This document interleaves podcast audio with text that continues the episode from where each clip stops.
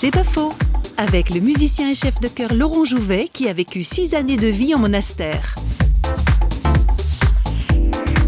C'est justement le cadre qui donne la liberté, parce que contrairement à ce qu'on croit, c'est un luxe cette vie. On voit ça toujours comme une espèce d'héroïsme, etc. Beaucoup d'austérité, mais bon, qu'est-ce que c'est l'austérité? C'est que, bah oui, on se chauffait au bois, il fallait aller couper son bois en bas, mais combien de gens sont obligés de le faire? On n'est pas tout le temps en train de voir quelqu'un, donc on a des grandes phases de solitude. Mais euh, le petit vieux ou la petite vieille perdue euh, dans son HLM, il est peut-être tout autant euh, solitaire. La différence, c'est que là, c'est une solitude choisie qui permet d'ouvrir un espace de liberté.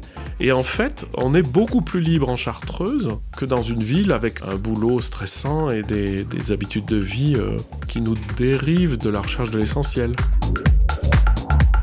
C'est pas faux, vous a été proposé par Parole.fm.